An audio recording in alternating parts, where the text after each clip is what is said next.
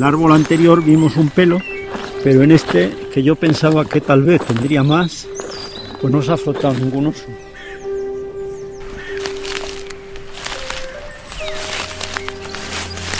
Habitante natural de la región, el Ursus arctos, conocido vulgarmente como oso pardo, ya figura en pinturas rupestres prehistóricas de las cuevas del Pirineo Oriental, a punto de extinguirse por la mano, o más bien el fusil del hombre, durante décadas. A partir de los años 70 ha habido diversas iniciativas de reintroducción reintroducción que muchos ganaderos ovinos cuestionan, evocando la seguridad de sus rebaños. Otros, en cambio, son partidarios. Me llamo Gerardo Cosimón, soy eh, naturalista, desde hace más de 45 años especializado sobre el oso y soy el presidente de una ONG que se llama Fond d'Intervention Ecopastoral Grupos Pyrénées, cuya sede está en Pau, en Pirineos Atlánticos, en Francia, y eh, trabajamos en temas de conservación, en temas de ayudas a los pastores de la zona osera y también en mucha educación ambiental, en particular con las escuelas.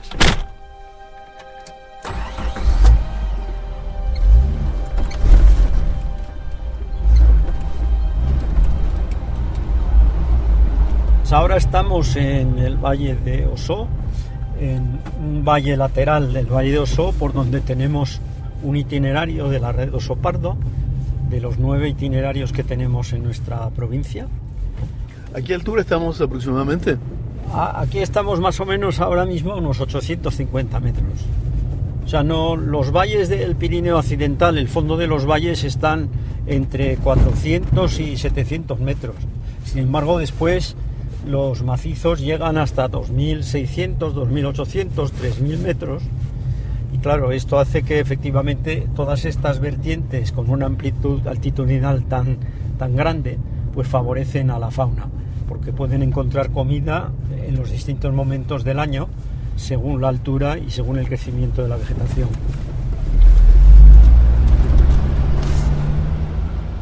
Hemos tenido un mes de abril muy seco. El oso de vez en cuando puede comerse una oveja, como como he dicho, el año pasado, por ejemplo, de 100.000 ovejas, solo se ha indemnizado una porque era dudoso que si era el oso o el lobo no se sabía.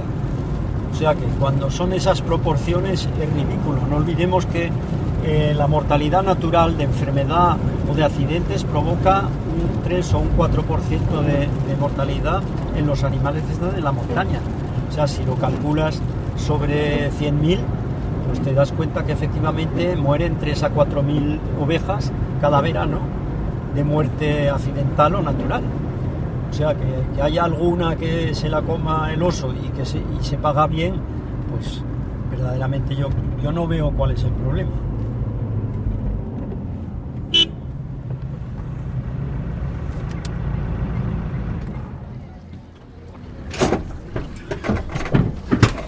Olivier Morin, je suis euh, éleveur euh, dans les Pyrénées-Atlantiques à côté de Laurent. Soy Olivier Morin, ganadero de los Pirineos Atlánticos cerca de Laurent. Tengo ovejas lecheras y cerdo negro gascón que crío al aire libre. También soy presidente de las razas lecheras de los Pirineos.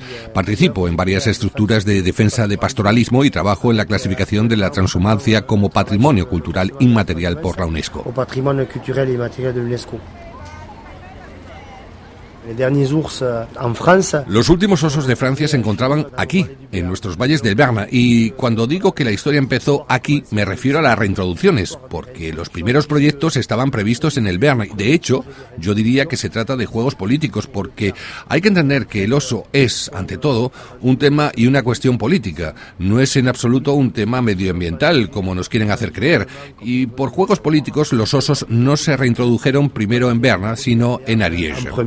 D'abord réintroduits en Ariège.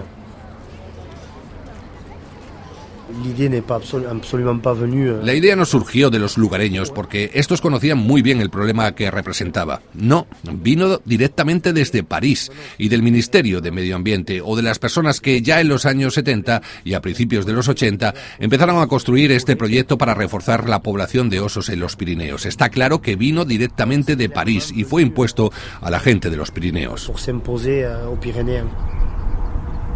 Ahora estamos delante de un abeto de marcaje de los osos. Es decir, que estos árboles sirven para que los osos comuniquen entre ellos, sirven para que los machos y las hembras se encuentren en esta época del año por el celo y también sirven para que un macho grande aparte del territorio a un macho joven. Es decir, que es un poco como un buzón. Es como un buzón.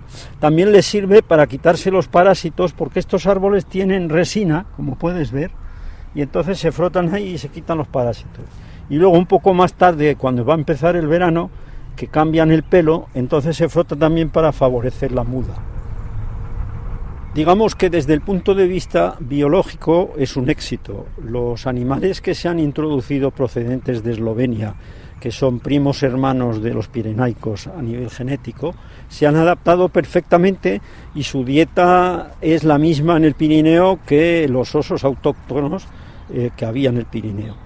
Luego eh, hay dos tipos de, de, aceptación social. En el Pirineo Occidental, como el ganado está reunido por la noche porque son ovejas de leche para fabricar el queso, pues tienen una tradición de protección, de agrupación y hay muy pocos daños. Mientras que en, en el Pirineo Central hay una parte de los ganaderos que por razones políticas o sindicales rechazan esas protecciones por no aceptar al oso y entonces hay en 15 puertos hay una situación conflictiva.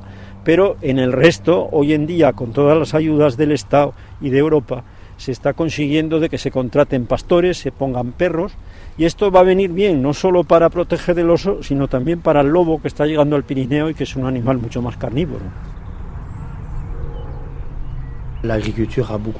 La agricultura ha cambiado mucho, sobre todo nuestra agricultura de montaña. A principios de los años 90 nos dimos cuenta de que la generación más joven no podría seguir con estas condiciones, así que empezamos a modernizar las explotaciones, construir pistas y mejorar las condiciones de trabajo y de vida, instalaciones sanitarias, duchas y sobre todo talleres para fabricar el queso según las normas europeas. La economía hizo que los ganaderos tuvieran que aumentar el tamaño de su rebaño para hacer frente al aumento de costos. Había que aumentar la productividad. Las explotaciones crecieron. No solo teníamos ovejas lecheras, también ovejas de carne, sector tan en dificultad que fue necesario aumentar enormemente los rebaños. Los ganaderos incluso han triplicado el tamaño de sus rebaños y sobre todo se adaptaron al hecho de que ya no había depredadores. El modo de gestión, de pastoreo, la transhumancia se ha visto completamente modificado por la ausencia de depredadores. Ha été complètement modifié par l'absence de prédateurs.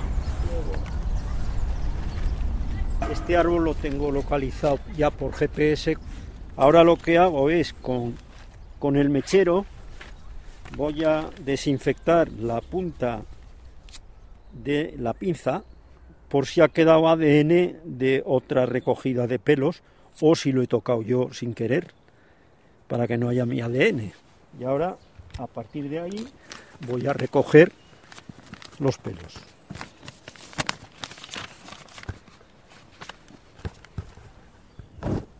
Del punto GPS para luego la base de datos.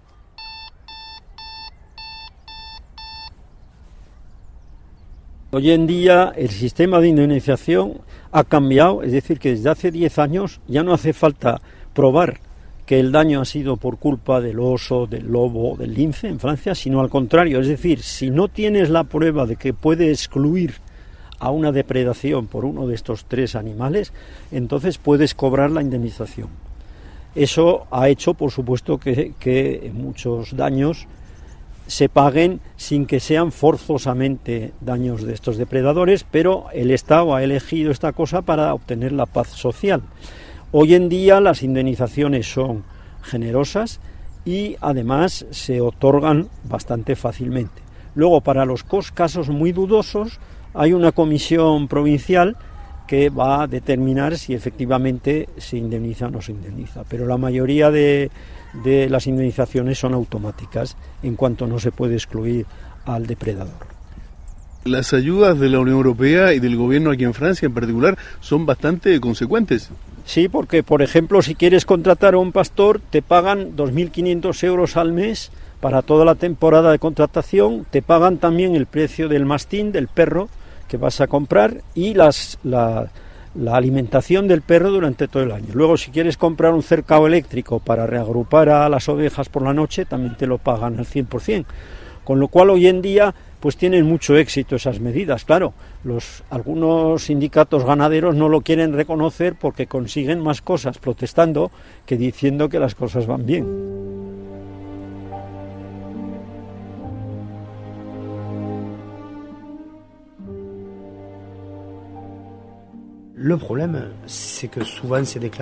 El problema a menudo con estas declaraciones es que estamos en la montaña y hay carroñeros llamados buitres que a menudo encuentran los cadáveres antes que el pastor.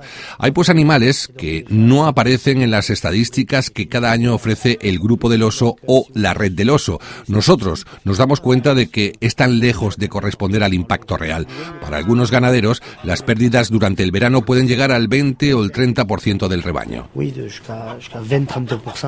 du, troupeau pendant l'été, quoi.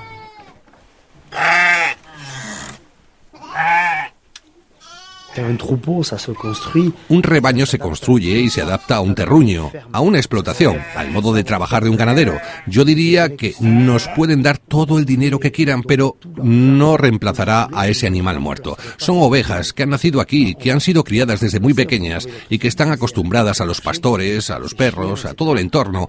Eso no se reemplaza. Todo no tiene precio, no se reemplaza. Solo es una compensación.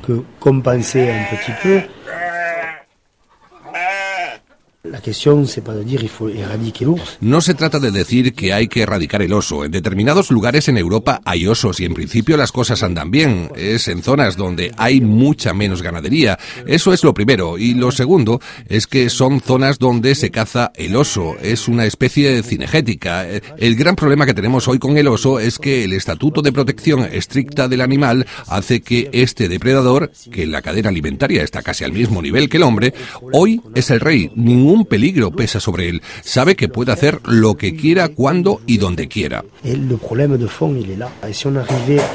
de fondo está ahí. Si logramos volver a meterle algo de miedo, tal vez conseguiríamos hacer retroceder un poco el problema o reducirlo.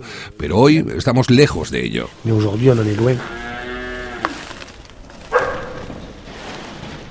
Los seres vivos que forman parte del ecosistema pirenaico no tienen por qué aportar económicamente algo un águila real, un quebrantahuesos, no van a aportar forzosamente un, beneficio económico. Sin embargo, el oso, como he dicho antes, hoy en día ha permitido renovar totalmente o resucitar en el Pirineo Central la profesión de pastor, que ya no existía, solo había ganaderos. Y también, en nuestro caso aquí en esta provincia, con la marca del queso Pedescaus, que quiere decir pie descalzo, pues los pastores que tienen este, este queso con la huella del oso lo venden mejor que sin él. Quiero decir por ahí que si, si se quiere, si se es inteligente y si se cultiva el diálogo, podemos encontrar posibilidades de hacer posible la coexistencia o la convivencia entre las especies silvestres que forman parte de la naturaleza del planeta y las actividades humanas. Lo que no hay que hacer es oponer las dos y siempre hay que buscar sistemas para compatibilizarlas.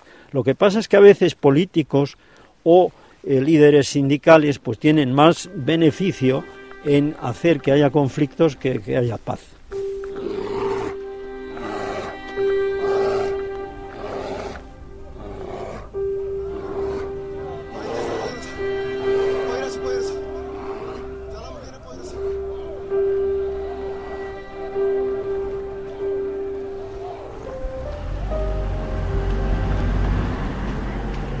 La reintroducción del oso en los Pirineos, un magazine de Orlando Torricelli para Radio Francia Internacional, realización de Pierre Zanuto.